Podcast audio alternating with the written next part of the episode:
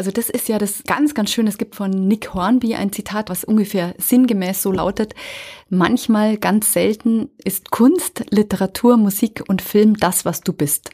Und das trifft für mich absolut so. Bücher scheinen manchmal nur für mich geschrieben worden zu sein. Genauso geht's mir mit Musikstücken, die direkt in mein Herz gehen oder Filme, die mich immer begleiten. Und im besten Fall begleitet eben ein Kunstwerk einen auch ein Leben lang. Es ist ein lebenslanger Dialog.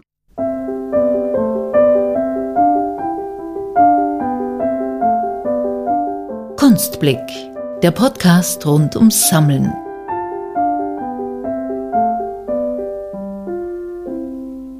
Sie selbst bezeichnet sich als leidenschaftliche Kunstliebhaberin und als Leseratte. Die gebürtige Münchnerin Sonja Lechner ist Kunsthistorikerin, Kuratorin, Kunstberaterin und Geschäftsführerin ihres Unternehmens Kunst Connex Art Consulting. Dort liest man auf der Homepage auch, dass sie bei der Pflege und Erweiterung von Sammlungen sowie bei der Auswahl und beim Kauf berät. Das heißt, egal ob man Antiquitäten, alte oder jüngere Meister, moderne Kunst oder Contemporary für die eigenen vier Wände oder die Firmensammlung sucht, Sonja Lechner und ihr Team können dazu Offerte legen. Wie das Ganze funktioniert, ob es bestimmte Sammlertypen gibt und wie sie eigentlich durch Zufall zur Kunst gefunden hat, das hat uns Sonja Lechner im folgenden Podcast erzählt. Am Schluss gibt's auch noch einen Gratistipp von der Expertin für die eigene Sammlung. Also, viel Vergnügen. Viel Vergnügen.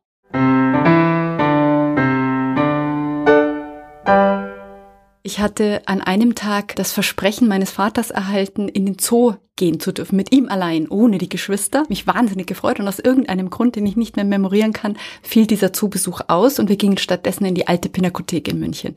Ich war unglaublich maulig, weil ich hatte mich auf die Tiere gefreut und überhaupt keine Lust auf Museen, bis ich dann mit meinem Papa, das weiß ich wie heute, im ersten Stock in der Altmeisterabteilung stand und mein Vater gesagt hat, ohne Kunst hätten wir vor Erfindung der Fotografie kein Bild von unserer Vergangenheit. Und das hat mir in diesem jungen Alter schon eingeleuchtet, dass es, bevor es Fotos gab, eben sonst einfach nichts gäbe, was uns gezeigt hat oder verbildlicht hätte im Wortsinne, wie die Menschen aussahen, was sie trugen, wie ihr Interieur gestaltet war, wie ihre Häuser aussahen, wie die Landschaften waren, wie sie die Welt erblickten oder wie sie sie äh, darstellten. Und es hat mich wahnsinnig fasziniert. Ich bin dann an dem Tag überall rum und habe geschaut, was ich alles entdecke, was ich selber kenne. Es gibt zum Beispiel in der Pinakothek eine Geburt Mariens von Albrecht Altdorfer und da sieht man die Maria in einem Kirchenraum in einer Wiege, die genauso aussah wie die Wiege, die wir zu Hause hatten für meine kleine Schwester. Davor stehen Holzpantinen. Also es gab viele Gegenstände, die quasi vor über 500 Jahren damals schon benutzt wurden und die ich alle kannte. Und das hat wirklich so eine Initialzündung bei mir bewirkt, dass mich fortan die Kunst interessiert hat und dann letztendlich auch zum Kunstgeschichtsstudium geführt hat. Und wie wird man dann, Sie sind ja jetzt Kunstberaterin, wie wird man dann Kunstberaterin? Beziehungsweise, worum geht's auch beim Kunstberaten? Wie kann man sich das vorstellen? Also bei mir war es so, ich habe ganz klassisch Kunstgeschichte studiert, habe dann ein Magister, meine Magisterarbeit geschrieben und nach der Magisterarbeit, während ich an der Promotion arbeitete, halbtags gearbeitet im Landesamt für Denkmalpflege. Und während ich dort arbeitete, habe ich meine Freizeit auch der Kunst gewidmet. Also ich bin auf Auktionen gegangen, auf Ausstellungen in Museen, auf Gallery Weekends etc und habe davon natürlich im Freundeskreis berichtet und habe festgestellt, dass Freunde von mir, die damals ihre Karrieren aufbauten, aber nicht aus dem Kunstbereich kamen, überhaupt keine Ahnung hatten, wo sie hingehen sollten, wo man Kunst erwerben konnte, was es überhaupt gab an Bandbreite und so dass ich quasi das, was ich freiwillig und liebend gern in der Freizeit gemacht habe, plötzlich als Informationswert gesehen habe und den zunächst kostenfrei meinen Freunden einfach so unter der Hand quasi gegeben haben, gesagt habe, könnt mal hier hinschauen und mal dort hinschauen. Und nachdem die Anfrage immer größer wurde, habe ich dann nach der Promotion beschlossen, daraus einen Beruf zu machen, ein Unternehmen zu gründen, Kunstconnex Art Consulting. Und dort beraten wir jetzt Privatsammler und Unternehmenssammler beim Kunstkaufen. Auf Ihrer Website steht, dass Sie bei der Pflege und Erweiterung von Sammlungen sowie bei der Auswahl und beim Kauf beraten. So steht es unter Anführungszeichen dort. Aber wie kann man sich das jetzt vorstellen? Eine Sammlerin, ein Sammler kommt auf Sie zu und sagt, hm, ich möchte gern was kaufen. Sie sagen, kaufen Sie das oder wie? Nein. ähm, also wir sind ganz klar nur Berater. Wir fördern keine Käufe, mhm. sondern wir zeigen quasi, was der Kunstmarkt international bietet. Das heißt, wenn Sie jetzt Interesse hätten, eine Privatsammlung aufzubauen, dann würde ich erstmal zu Ihnen nach Hause kommen, mir anschauen, wie Sie wohnen, wo Sie überhaupt Kunst hängen wollen, wo Sie sich stellen wollen, mit Ihnen sprechen, was Sie begeistert. Weil letztendlich ist der Beginn einer Kunstsammlung Begeisterung. Also ansonsten, wenn es jetzt rein um den investitiven Gedanken geht und Sie mir sagen würden, Sie wollen Ihre Investition in ein Kunstwerk binnen einen Jahres verdoppeln, dann würde ich Sie nicht beraten. Also wir suchen uns schon diejenigen, die ähnlich begeistert sind wie wir. Und nachdem wir dann quasi äh, uns ausgetauscht haben darüber, würde ich Ihnen eine persönliche Offerte unterbreiten. Was findet gerade in den Akademien statt, was in den Galerien, was auf Messen, was auf dem Auktionsmarkt. Und daraus würden Sie dann einzelne Positionen auswählen, die Sie dann im besten Fall auch im Original anschauen.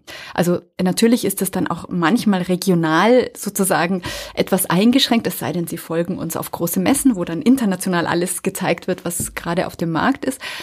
Aber so kann man sich dann ein erstes Bild machen und auch sehen, wo geht die Reise hin.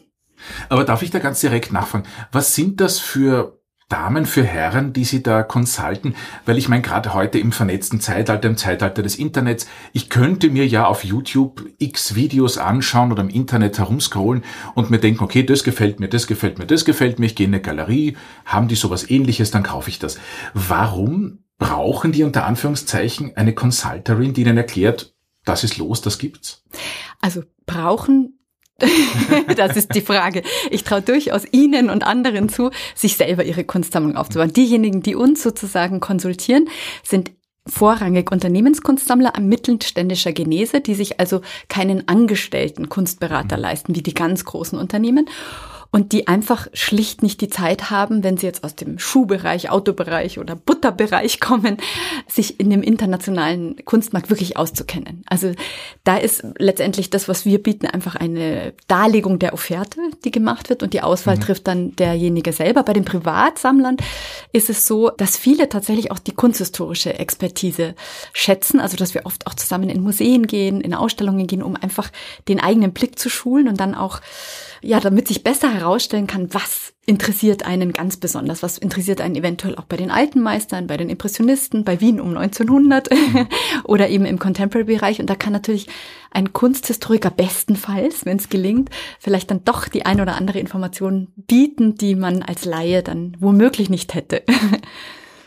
Aber kann man sich das dann so vorstellen, dass wenn jetzt beispielsweise in Venedig die Biennale stattfindet, dass sie dann direkt Kunden auch dann einladen, beziehungsweise mit Kunden nach Venedig fliegen und dann dort durch die Biennale gehen und durch die Pavillons und so weiter? Genau, also fliegen tun wir nicht, wir fahren mit dem Zug, selbstverständlich. Ja. Aber das ist wirklich so. Also ich bin auch immer am Anfang dort, mache mir erstmal selber ein Bild. Das ist für mich das Allerschönste, da selber durchzugehen. Und dann besteht aber diese Offerte natürlich auch. Vorrangig nutzen Sammler sie allerdings, muss ich sagen, auf Messen. Das heißt, wir haben dann immer für die Previews First Choice der Art Basel ein ganz kleines Kartenkontingent für TFAF, äh, Freeze etc. Und Sammler, die einfach wirklich mit dem Herzen sammeln, die sind da sehr, sehr gerne dabei, am Anfang sehen zu können, was ist diesmal geboten sozusagen, wie kann man durchgehen und dann einzutauchen in die Kunstgeschichte und ins Contemporary.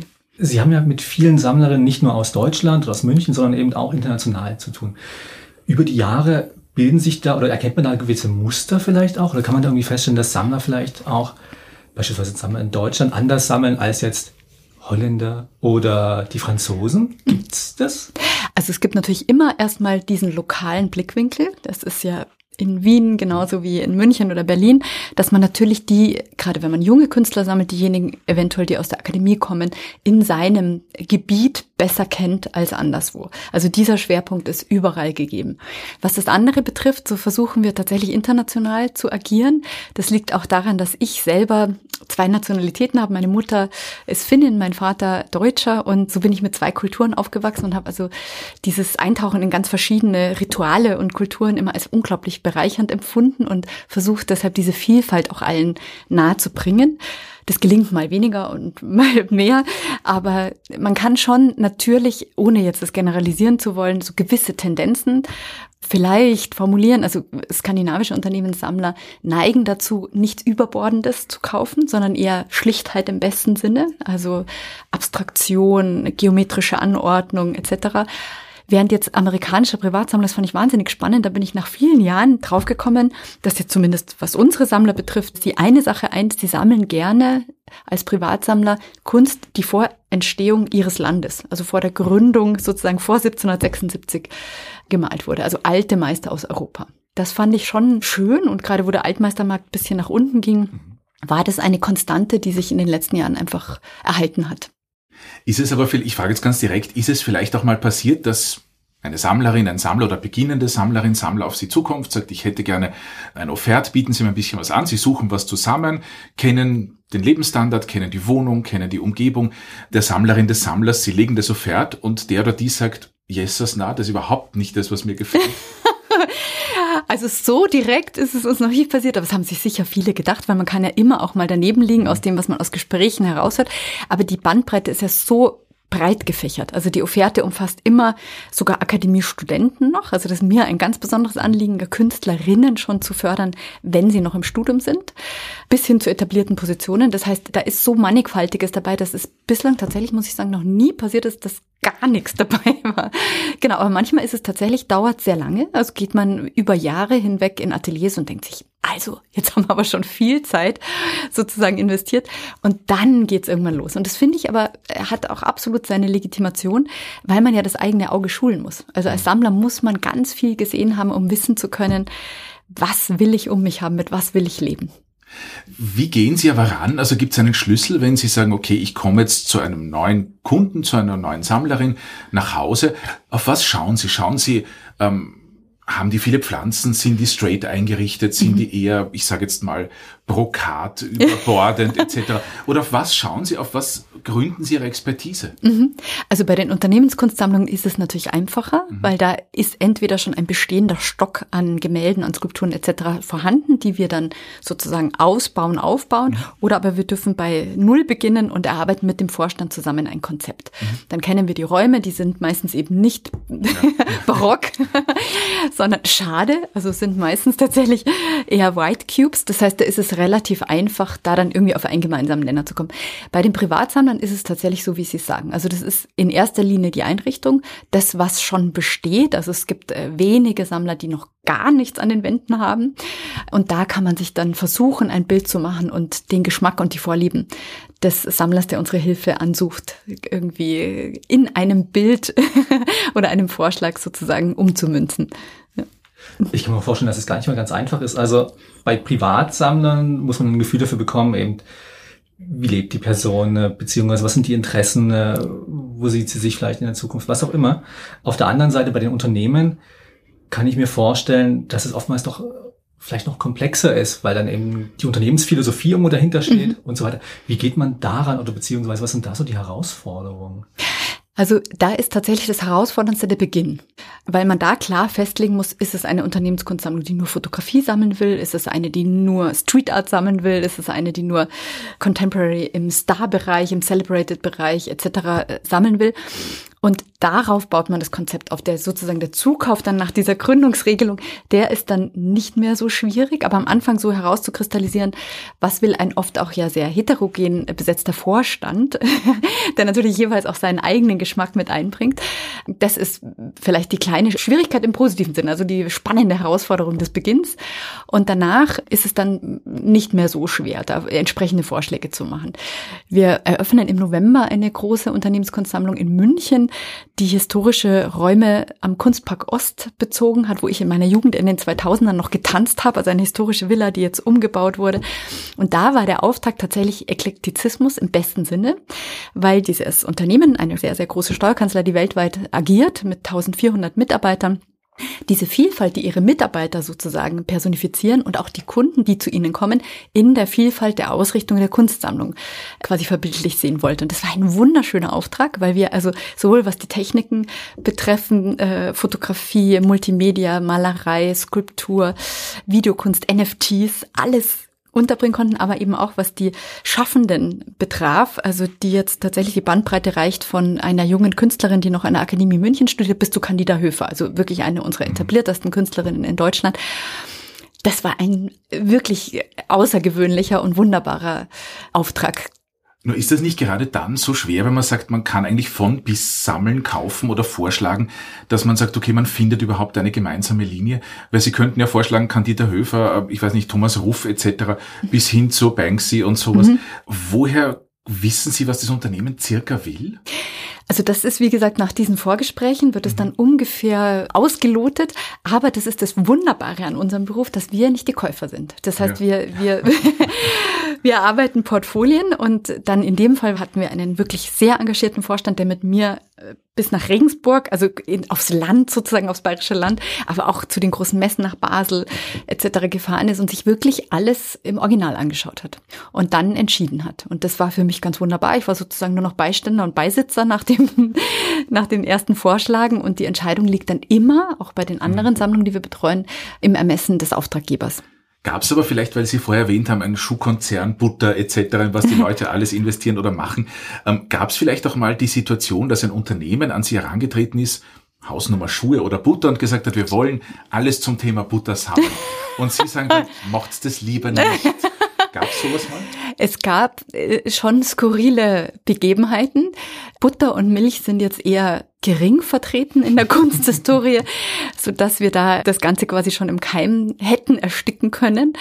Wir hatten einen Privatsammler und haben den immer noch, der sich spezialisiert hat auf weibliche Rückenansichten. Also wunderschöne, tatsächlich auch Impressionisten äh, bis zum Contemporary. Aber auch dieser Markt ist irgendwann sozusagen abgegrast. Was wir ganz oft haben, ist bei familiengeführten Unternehmen, dass sich die Oberhäupter, Mann und Frau, also ein Ehepaar, nicht einig sind. Also wir haben ein Unternehmen, ich versuche das jetzt zu verklausulieren, wo der Mann großer Spitzweg-Enthusiast ist und die Frau ähm, nicht. Nicht, genau.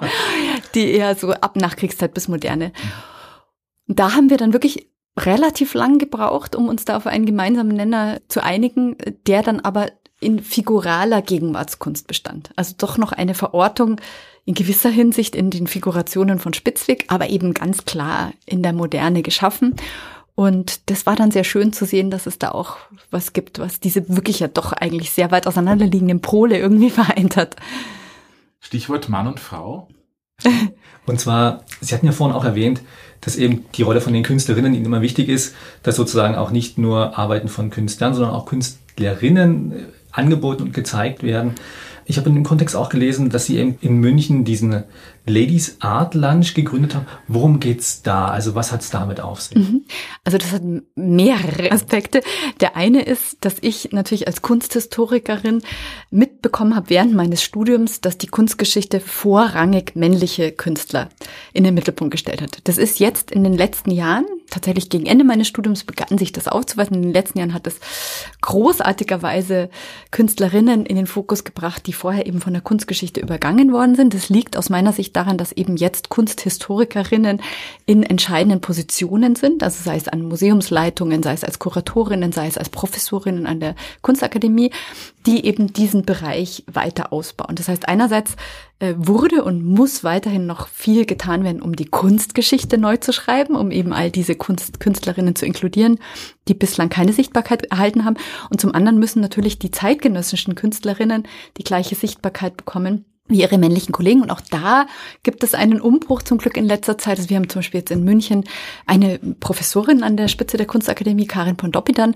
Und es gibt mehr Professorinnen als Professoren an der Akademie, was dann auch im Nachgang natürlich dazu folgt, dass etwa eine Professorin, die vielleicht, was weiß ich, 60 Jahre alt ist und selber erfahren hat, wie schwer der Anfang war, wie vielleicht eine Zäsur durch die Mutterschaft bestand, versucht, junge Künstlerinnen nicht quasi unter ihrem Schutzschirm abfallen zu lassen, wenn sie vielleicht Mutter wird, etc. Also ich glaube, im Bereich dieser Emerging Artists ist jetzt mittlerweile fast eine Gleichheit erreicht worden, also dass Künstler die gleiche Sichtbarkeit und Förderung bekommen wie Künstlerinnen.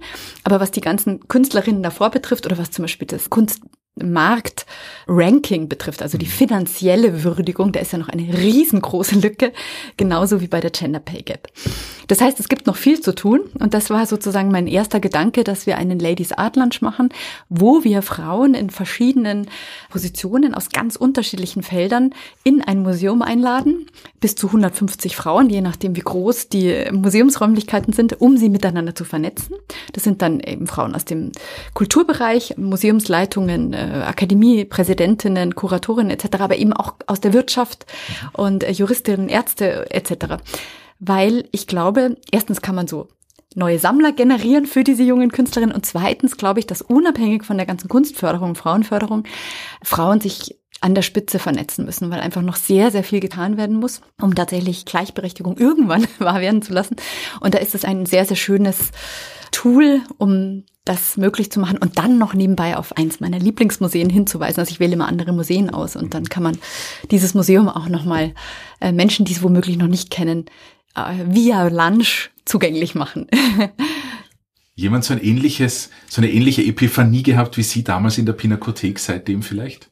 Immer wieder, glücklicherweise. Also das ist ja das ganz, ganz schön. Es gibt von Nick Hornby ein Zitat, was ich jetzt nicht zusammenbringe, aber was ungefähr sinngemäß so lautet. Manchmal, ganz selten, ist Kunst, Literatur, Musik und Film das, was du bist. Und das trifft für mich absolut so. Also ich bin eine Leseratte vor dem Herrn. Ich lese jeden Tag. Und Bücher scheinen manchmal nur für mich geschrieben worden zu sein.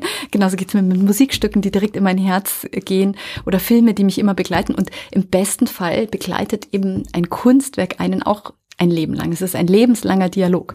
Und das betrifft natürlich Kunstwerke in den Museen, die ich liebe und immer wieder aufsuche, aber natürlich auch meine eigene Sammlung, wo ich dann Dinge entdecke, je älter ich werde und je lebenserfahrener und weiser hoffentlich, desto mehr Einzelheiten sehe ich dann in den Kunstwerken, die ich selber besitze, die ich womöglich in meiner jugendlichen Unbekümmertheit vorher einfach nicht entdeckt habe. Und von daher bleibt es, wie gesagt, ein lebenslanger Dialog und die Epiphanien stellen sich immer wieder aufs Neue ein. Das ist zwar eigentlich ein schönes Schlusswort, aber abschließend für unsere jungen HörerInnen, die ja auch junge SammlerInnen werden wollen, zum Teil, gibt's von der Kunstberaterin vielleicht abschließend noch einen Tipp ohne Honorarnote? Ja, also ich kann natürlich niemanden hervorheben, weil ich so viele Künstlerinnen so großartig finde, dass es also absolut unfair wäre, da auch nur einen zu nennen und die anderen hinten rausfallen zu lassen. Aber was ich sagen kann, ist, man muss das eigene Sehen schulen. Also ich würde am Beginn einer Sammlung in alle Ausstellungen gehen, die in der Nähe auch nur möglich bereisbar sind. Ich würde die Museen aufsuchen, ich würde die Gallery Weekends aufsuchen, offene Ateliertage aufsuchen, die Jahresabschlussveranstaltungen der Akademien in der Nähe weil dann kristallisiert sich heraus, was begeistert mich und was will ich um mich haben. Und dann kann ich mir im zweiten Schritt eben gerade zum Beispiel bei diesen Jahresabschlussausstellungen der Akademie für wenig Geld einen Grundstock aufbauen, das erste Werk. Und ähm, ja, allem Anfang wohnt ein Zauber innen, nicht nur in der Liebe, sondern auch in der Kunst. Dann geht es auf jeden Fall ein Leben lang weiter, da bin ich mir sicher.